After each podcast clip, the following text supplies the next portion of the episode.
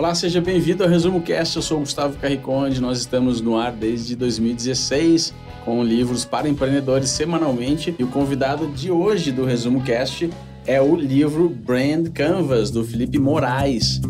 Com mais de 25 milhões de downloads, o Resumo Cast é o maior podcast de livros para empreendedores do Brasil.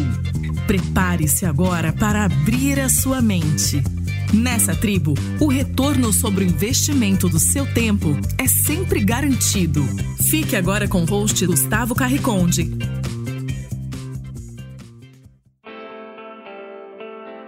E aqui está o Felipe, autor do livro. Tudo bem, Felipe? Seja Tudo muito bem-vindo. Obrigado.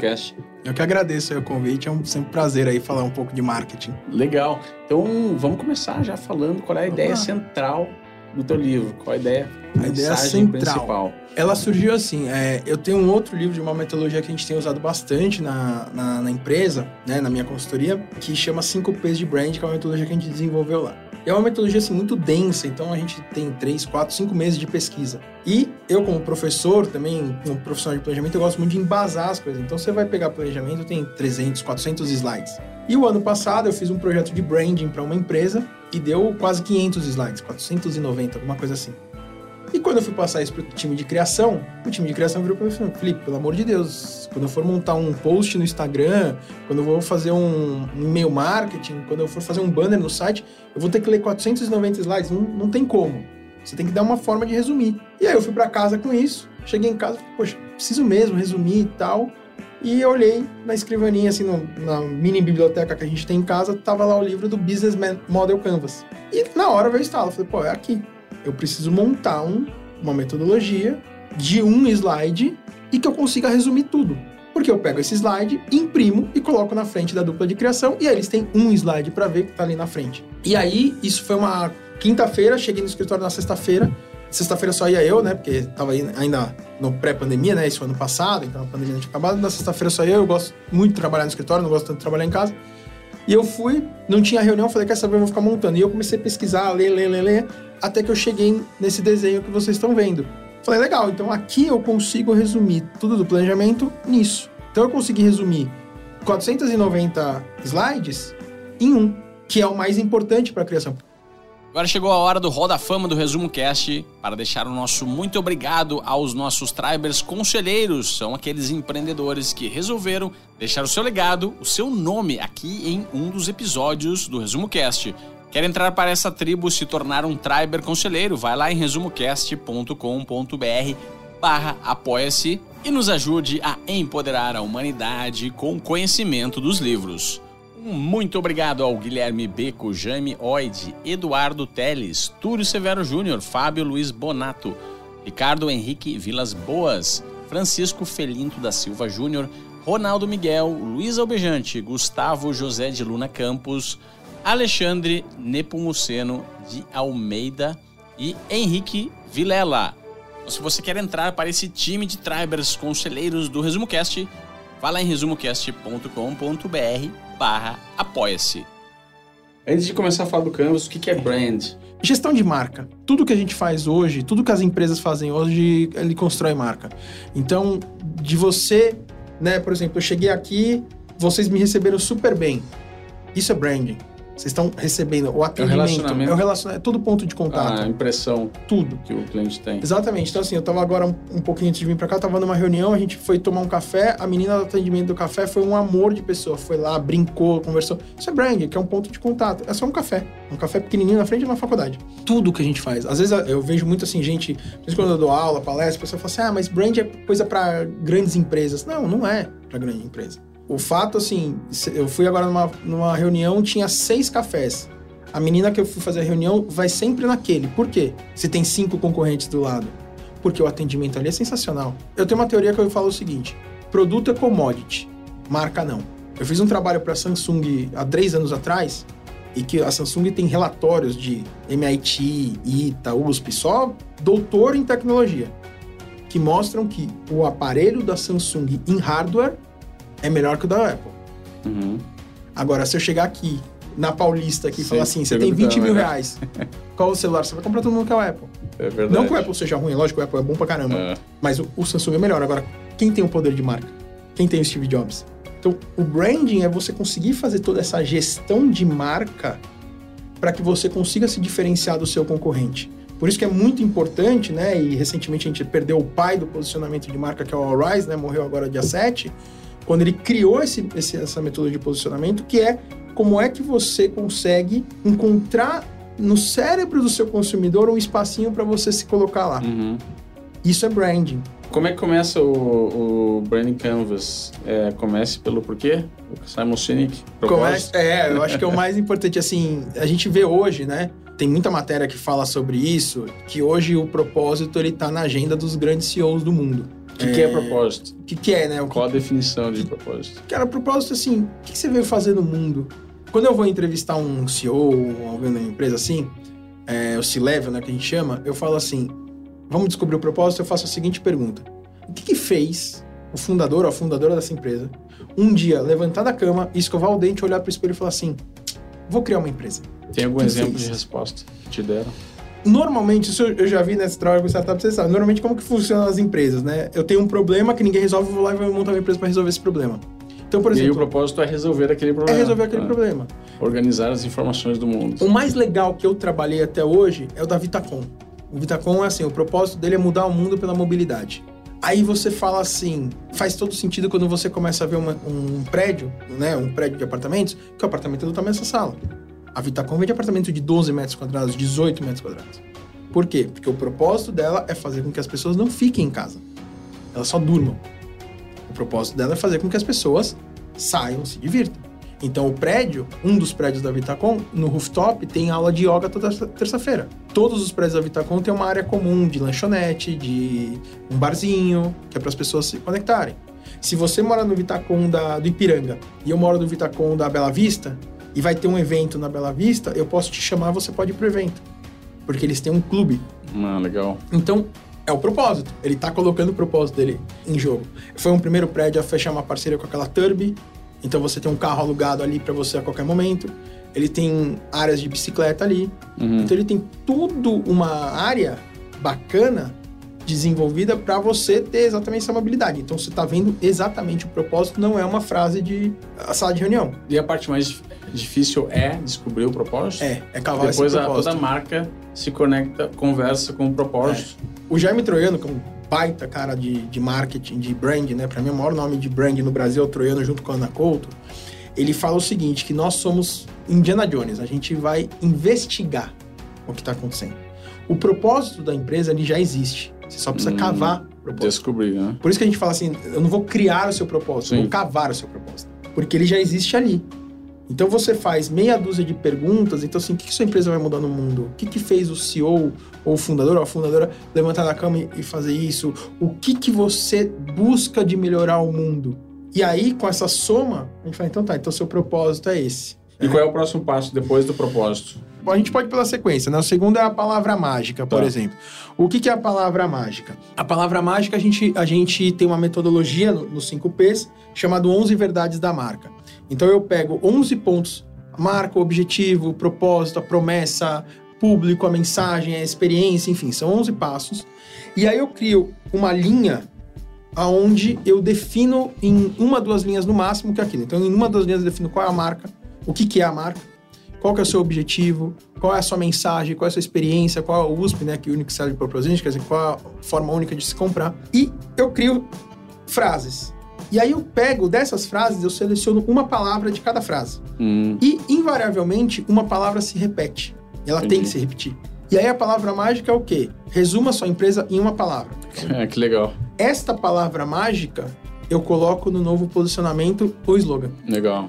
Então eu construo o slogan com essa palavra. Legal. tá? Depois tem Depois vem a cultura, né? cultura. Então, a Tá. cultura. Então é a cultura da empresa. Isso é, uma- é algo que o C-Level nos passa.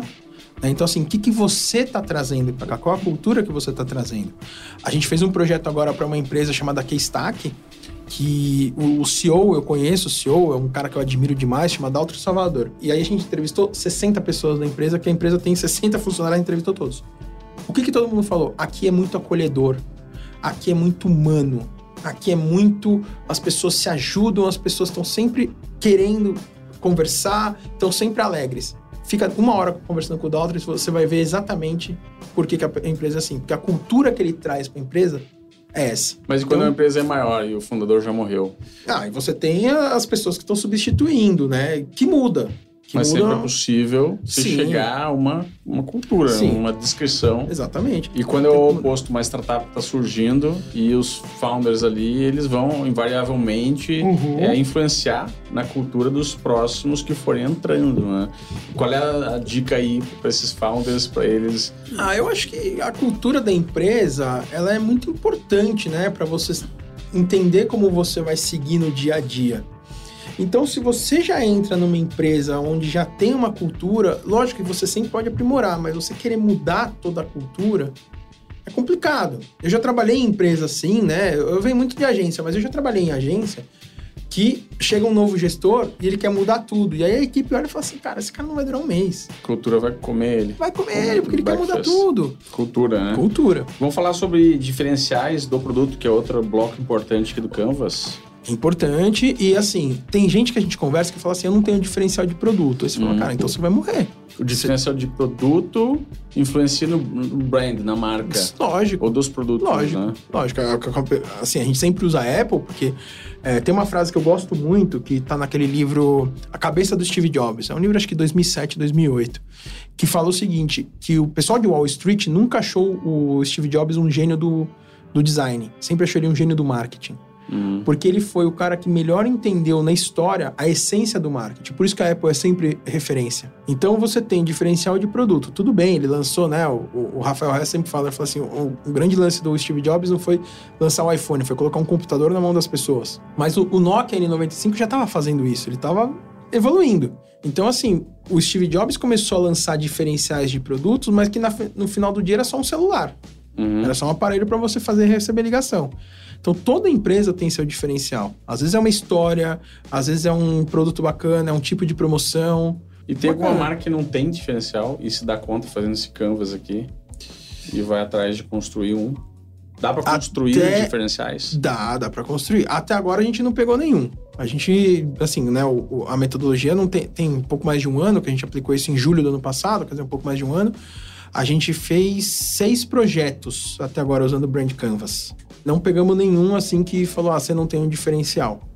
Mas, praticamente todos, o diferencial é uma coisa que pode ser batida pela concorrência. Então, hoje eu não vejo assim algo que você fala, nossa, tem um grande diferencial. Não tem. Legal. Vamos falar aqui de, assim como tem a, a palavra mágica, qual é a diferença de palavra-chave?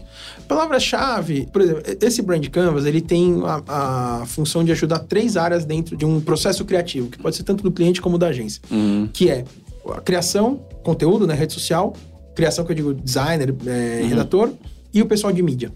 Entendi. Também. Então o pessoal de mídia ele tem que estar tá sempre olhando qual é o melhor canal para investir. Sim. E aí, quando você começa a ver assim, qual é o propósito tal, a pessoa começa a pensar, poxa, eu acho que se a gente fizer uma. O pessoal de mídia pensando, eu acho que se a gente fizer um vídeo no YouTube, ele vai dar mais resultado do que um Instagram, porque no vídeo eu consigo passar mais a mensagem e tal.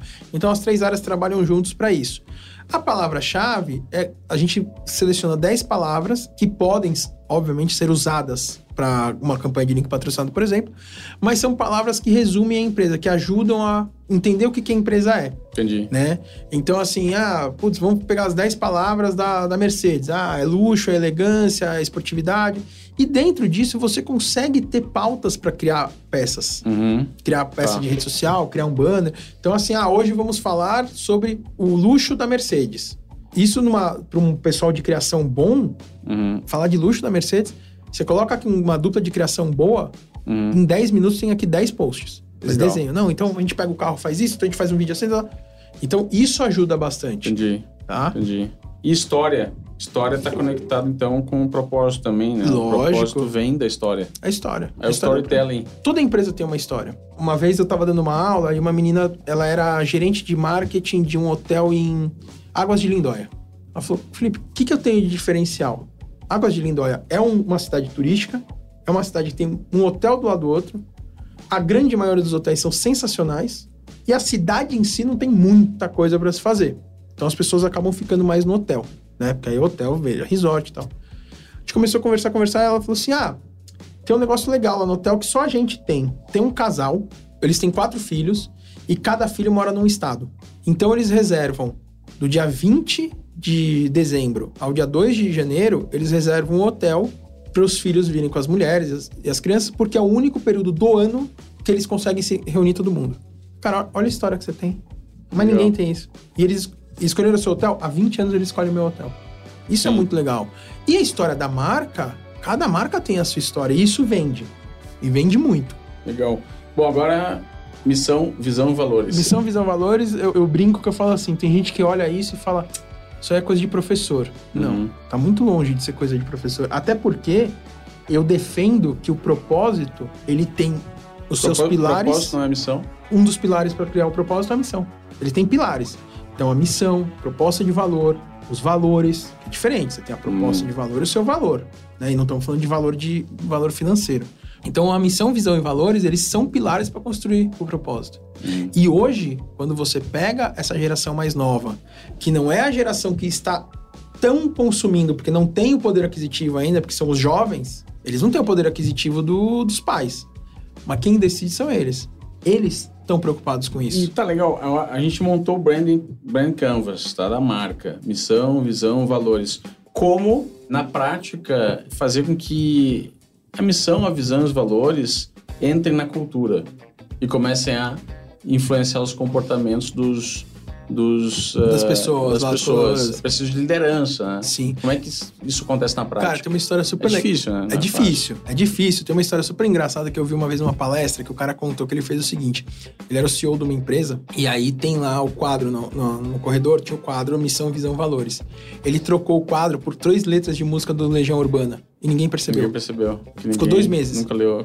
Nunca leu. Então ele falou que depois de dois meses ele chamou todo mundo na sala e falou assim: qual é a missão da empresa? Ah, não sei, não sei. E aí ele contou, ele falou: faz dois meses que eu mudei. É só música do Legião não é Urbana e ninguém percebeu. dele? Não é culpa dele.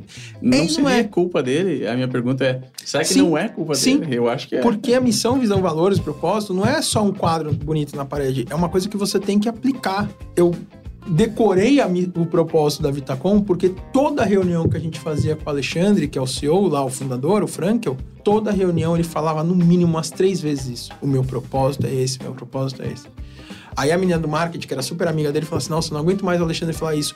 Só que, quando a gente mostrava uma campanha, ela olhava e falava assim: Isso aqui não tá alinhado com o propósito. Entendi. Então tem que vir o, o propósito, missão, valores, ele tem que vir em drop-down. Não, legal.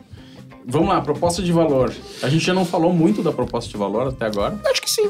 Acho que sim. A proposta de valor é assim: o que, você vem fazer? O que, você quer fazer? Esse microfone, o que, a empresa quer fazer? O que, esse copo quer fazer? Assim, o que, você vai entregar de diferente para as pessoas? O que você vai entregar efetivamente para as pessoas? Porque a proposta de valor é que as pessoas no final do dia vão comprar. né? A gente fala muito sobre hoje o marketing. A gente não está mais vendendo produto, a gente está vendendo sonhos. Eu estou vendendo resolução de problema. Uhum. A Coca-Cola não vai me vender uma- um refrigerante. Ela vai me vender que na sexta-feira, meio-dia e meio, com 40 graus aqui na Paulista, uma solução que vai matar minha sede. E um desejo também de se dar um presente, né? Sim. Se, se auto-presentear. É. Trabalhei duro. Sim, ah, mereço. aquela Coca-Cola. Mereço, mereço minha Coca-Cola, mereço a cervejinha no final do dia. É, Por mais que tenham impactos na saúde, Sim. a pessoa É o- recebe aquilo como um presente, né? Eu vi uma o vez açúcar, a- a Sim. borbulhando na boca. Sim, tem um, um, um estudioso de neuromarketing, o Martin Lindstrom, que ele fala muito sobre assim É. a, a culpa que as pessoas têm, né? Então as pessoas elas consomem o produto e depois elas se justificam. É. Então elas consomem no emocional, que é o que você falou. Ah, sexta-feira, esse calor, eu mereço uma Coca-Cola. Hum. Então ela vai no emocional. E quando ela tá tomando a Coca-Cola, ela está mentalmente falando: Ah, mas putz, isso aqui vai engordar. Ah, vai fazer mal. Ah, mas eu fui na academia há quatro dias. Então a pessoa fica, o cérebro fica toda né? numa negociação para você justificar o que você fez. Né? Então a proposta de valor é isso, assim. Se eu tenho um produto que eu olho que eu sei que vai resolver meu problema, ok. E lógico, dentro de um preço acessível, né? Você não pode querer vender uma Bic a 500 reais, que ninguém vai comprar. E uma Montblanc de 500 reais também ninguém vai comprar. preço é parte da proposta de valor também. Sim, sim. Todo Porque você pacote, tem o né? posicionamento, né? Por exemplo, né? Eu, eu olho muito, muito site, assim, a minha mulher a gente sempre fica olhando. Aí, outro dia ela, ela entrou no Enjoei, ela tem uma lojinha lá no Enjoei, ela entrou e ela virou e falou assim: Fé, quanto custa uma caneta da Montblanc? E falou a marca lá. Eu falei, ah, essa caneta aí no mínimo seis pau. Falou, aqui no Enjoei tá vendendo por 800. A primeira coisa que eu pensei é falsificada. E é uma caneta que eu queria. Pô, 800 reais e ainda em 10 de 80? Dá. Na primeira coisa, eu falei, não vou comprar, é falsificada. Porque não pode uma caneta da Montblanc custar 800 reais. Entendi. Vamos falar de mensagem principal. O que você quer passar para o seu consumidor? A proposta de valor e a mensagem são muito parecidas. É que a proposta Uhum. de valor ela não é tática. Assim, você não vai chegar para um cliente e falar assim: a minha proposta de valor é essa. Uhum. A sua Isso aqui mensagem ajuda vai falar. muito o marketing, né? O pessoal do marketing Sim. que olha isso aqui. Sim. putz, Ajuda muito, porque assim, qual é a mensagem? Quer dizer, o que, que eu quero passar? Então, a mensagem está muito ligada com palavra-chave, uhum, com a palavra mágica, com o propósito. Legal. O que, que eu quero? Assim, você deve ouvir essa frase todo dia. Qual é o pitch do elevador? É. Então, assim, em 10 segundos, o que, que essa marca é? Passa a mensagem. Então, assim, facilmente eu pegar aqui e falar o que, que é o Netflix, qualquer um de nós aqui vai falar em 10 segundos o que, que é o Netflix. O que, é uma Mercedes, o que, é uma Montblanc, o que, que é a padaria da esquina. Eu moro no Brooklyn, do lado de uma padaria que é super famosa. Quando eu falo, ah, eu moro em tal lugar. Ah, é perto daquela padaria. Uhum. Porque a proposta de valor dos caras é muito boa. Por exemplo, os dois donos estão lá todo santo dia. Um dos donos tem 93 anos. Entendi. 93 anos. A mensagem que passa é dedicação, Dedicação, consistência, exatamente. confiança. Você vai lá, É. o cara é quem for. Ele vai, ele brinca. Chega criança, ele brinca. Chega adulto, ele brinca. Aí ele é São Paulino, ele sabe que eu sou também. Ele vai, o São Paulo perde, ele vem tirar sarro da minha cara. São Paulo ganha, ele fala, tá vendo? A gente ganhou e tal. Assim, esse é o atendimento. Legal. Isso é a mensagem que você quer passar. Porque não é só o produto. Porque assim, o que, que ele vende? Ele vende pão. E atributos emocionais, racionais, e depois a gente tem DNA, DNA da de marca. Atributo racional e emocional é muito fácil explicar. Atributo emocional é aquilo que te pega pelo coração. Uhum, O racional é o que te pega pelo cérebro barra bolso. entendi. Então é assim, eu quero comprar uma Mercedes. Legal. Qual é o atributo emocional que eu vou ter? É eu chegar domingo na minha família, chegar de Mercedes. Para Status. os meus tios, minhas tias olharam e falaram assim: ah, o Felipe tá bem. Então esse é o atributo emocional. Quem compra um carro desse, não é um carro para você ir do trabalho para casa. É um carro para você parar no farol, para as pessoas verem, para você ir numa reunião, para você sair de um almoço. Então esse é o atributo emocional. Agora o atributo racional é quando você começa a estudar se vale a pena aquela compra. Vou pagar 250 mil reais num carro. Qual que vem primeiro? O emocional.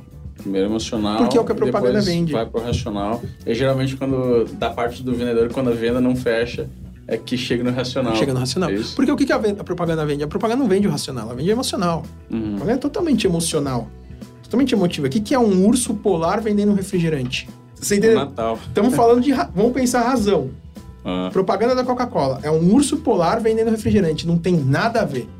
Qual uma das, propag- uma das melhores propagandas da história? É essa. Tanto é que as pessoas, isso é uma pesquisa que a Coca-Cola tem. Eu li um livro chamado Nos Bastidores da Coca-Cola, que é um cara que escreveu, ele chama Neville, eu não sei o que, é, Yesdel Neville. Ele entrou na Coca-Cola como motorista e depois de 40 anos ele saiu da Coca-Cola como CEO mundial da Coca-Cola. Hoje é um cara que ele mora nas Bahamas, ele é um conselheiro da Coca-Cola, ele vai uma vez por mês para os Estados Unidos, para uma reunião e ganha 25 milhões de dólares por ano.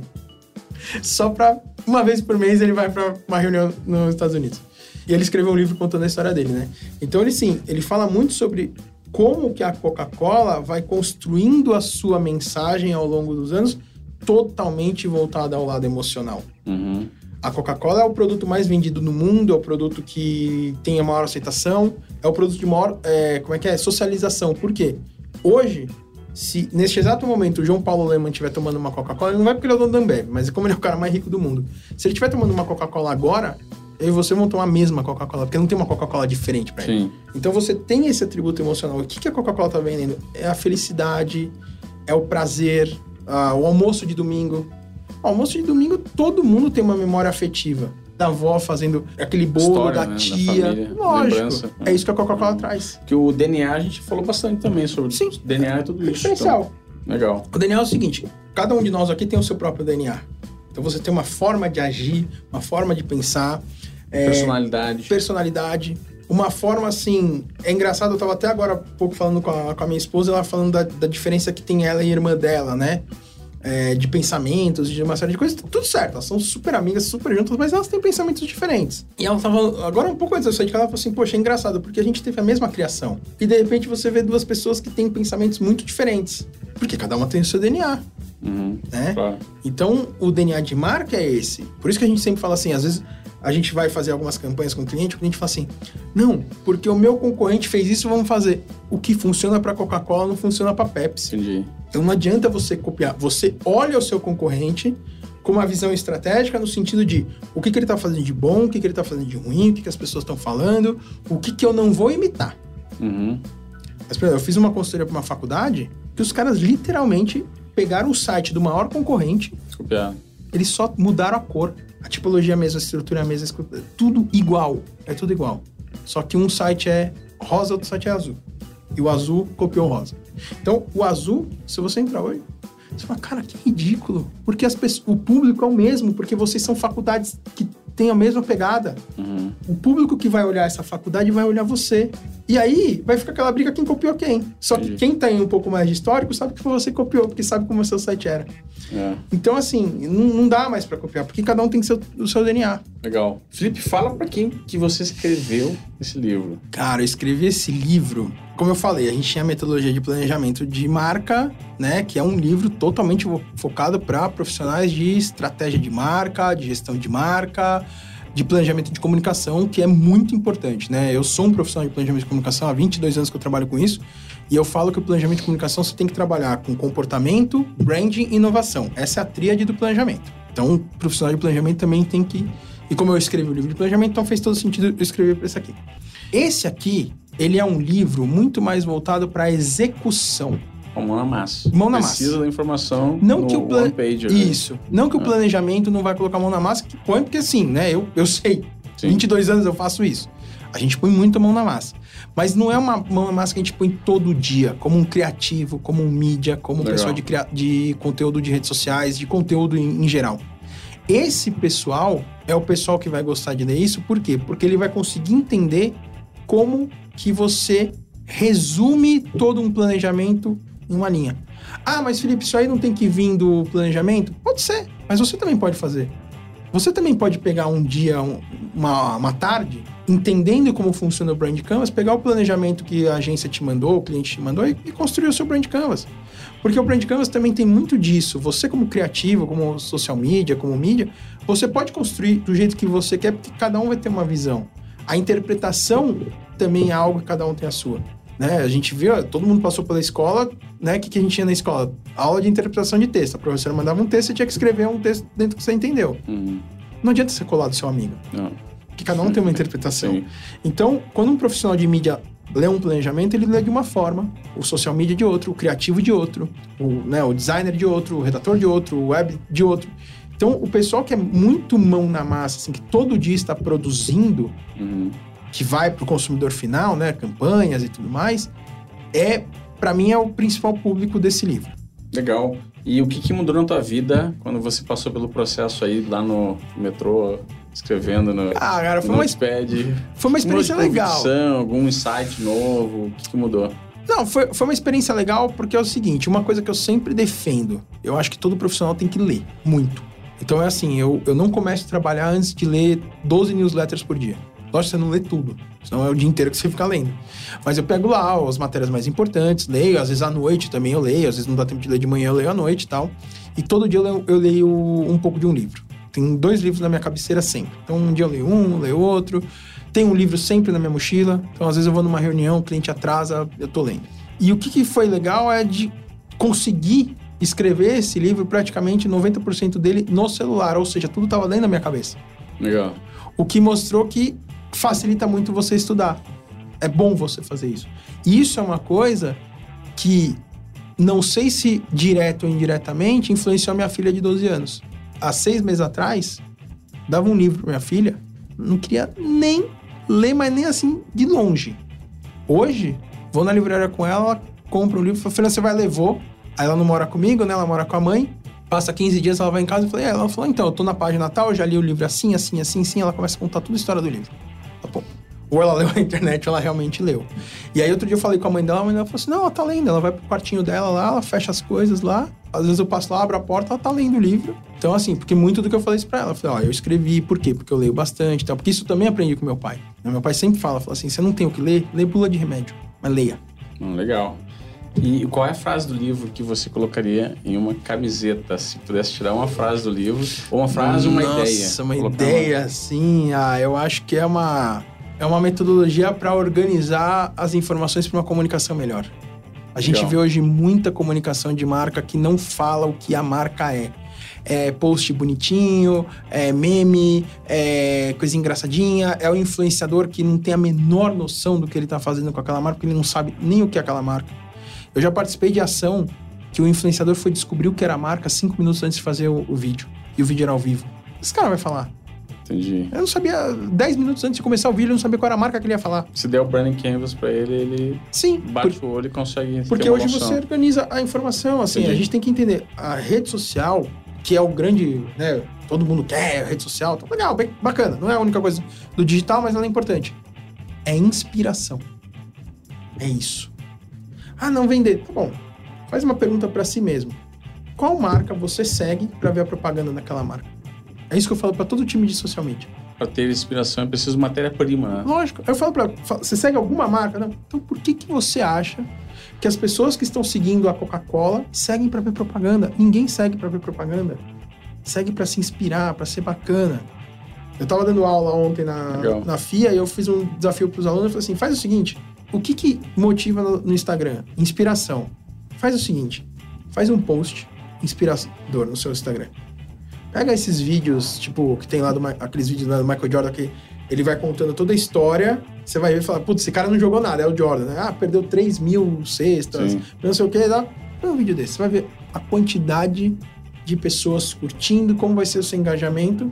E depois no seguinte, tira uma foto de qualquer livro e posta uma, uma foto do livro. Fala, ah, isso aqui no livro. É fácil, velho. É isso que as pessoas querem, essa, essa inspiração. Legal. Parabéns. Legal, Felipe, obrigado. deixa, deixa os seus contatos aí, explica como é que as pessoas podem comprar o livro. Tá bom. E deixa o contato aí do, se você tem um site. Sim, ou sim, conhecer melhor o teu trabalho. O livro tá na pré-venda, então se você entrar nos sites hoje, ele tá na pré-venda. Então você tem que preencher lá o cadastro, Hoje, mas hoje hoje, 14 de outubro, né? de 2022. 2022.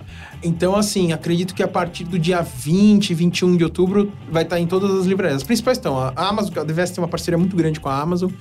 E não é puxando a sardinha, mas eu sempre indico a Amazon, que a Amazon sempre é mais barato. Então, na Amazon, eu sei que na Livraria da Vila já tem no site, que hoje uma, uma amiga minha me mandou o link. É, no Mercado Livre também a DVS já ela tem uma loja lá, então ela já colocou no Mercado Livre, então essas são as lojas. Pra me contactar, assim, eu acho que o mais fácil é o meu site, que é felipemorais.com. Moraes com I de igreja e não tem o BR, então é felipemorais.com. É, o Instagram, que é Felipe Moraes 2309. Acho que o Instagram é o que hoje todo mundo quer, né? Todo mundo quer seguir pelo Instagram, quer curtir pelo Instagram. Mas ali no meu site tem todos os meus livros, tem os meus artigos, eu escrevo no mínimo uma vez por semana, eu amo escrever, né? Então, uma no mínimo uma vez por semana eu tô escrevendo um artigo lá, então falo sobre metaverso, sobre transformação digital, planejamento, branding, canvas, branding em geral, comportamento, sempre voltado para o marketing digital, dentro do universo do marketing digital. É, acho que é isso. Legal. Obrigado, Felipe. Eu que agradeço. Obrigado a você que nos acompanhou e eu te vejo no próximo episódio. Toda semana um novo episódio, gratuito e feito por quem entende de resumo de livros de negócios.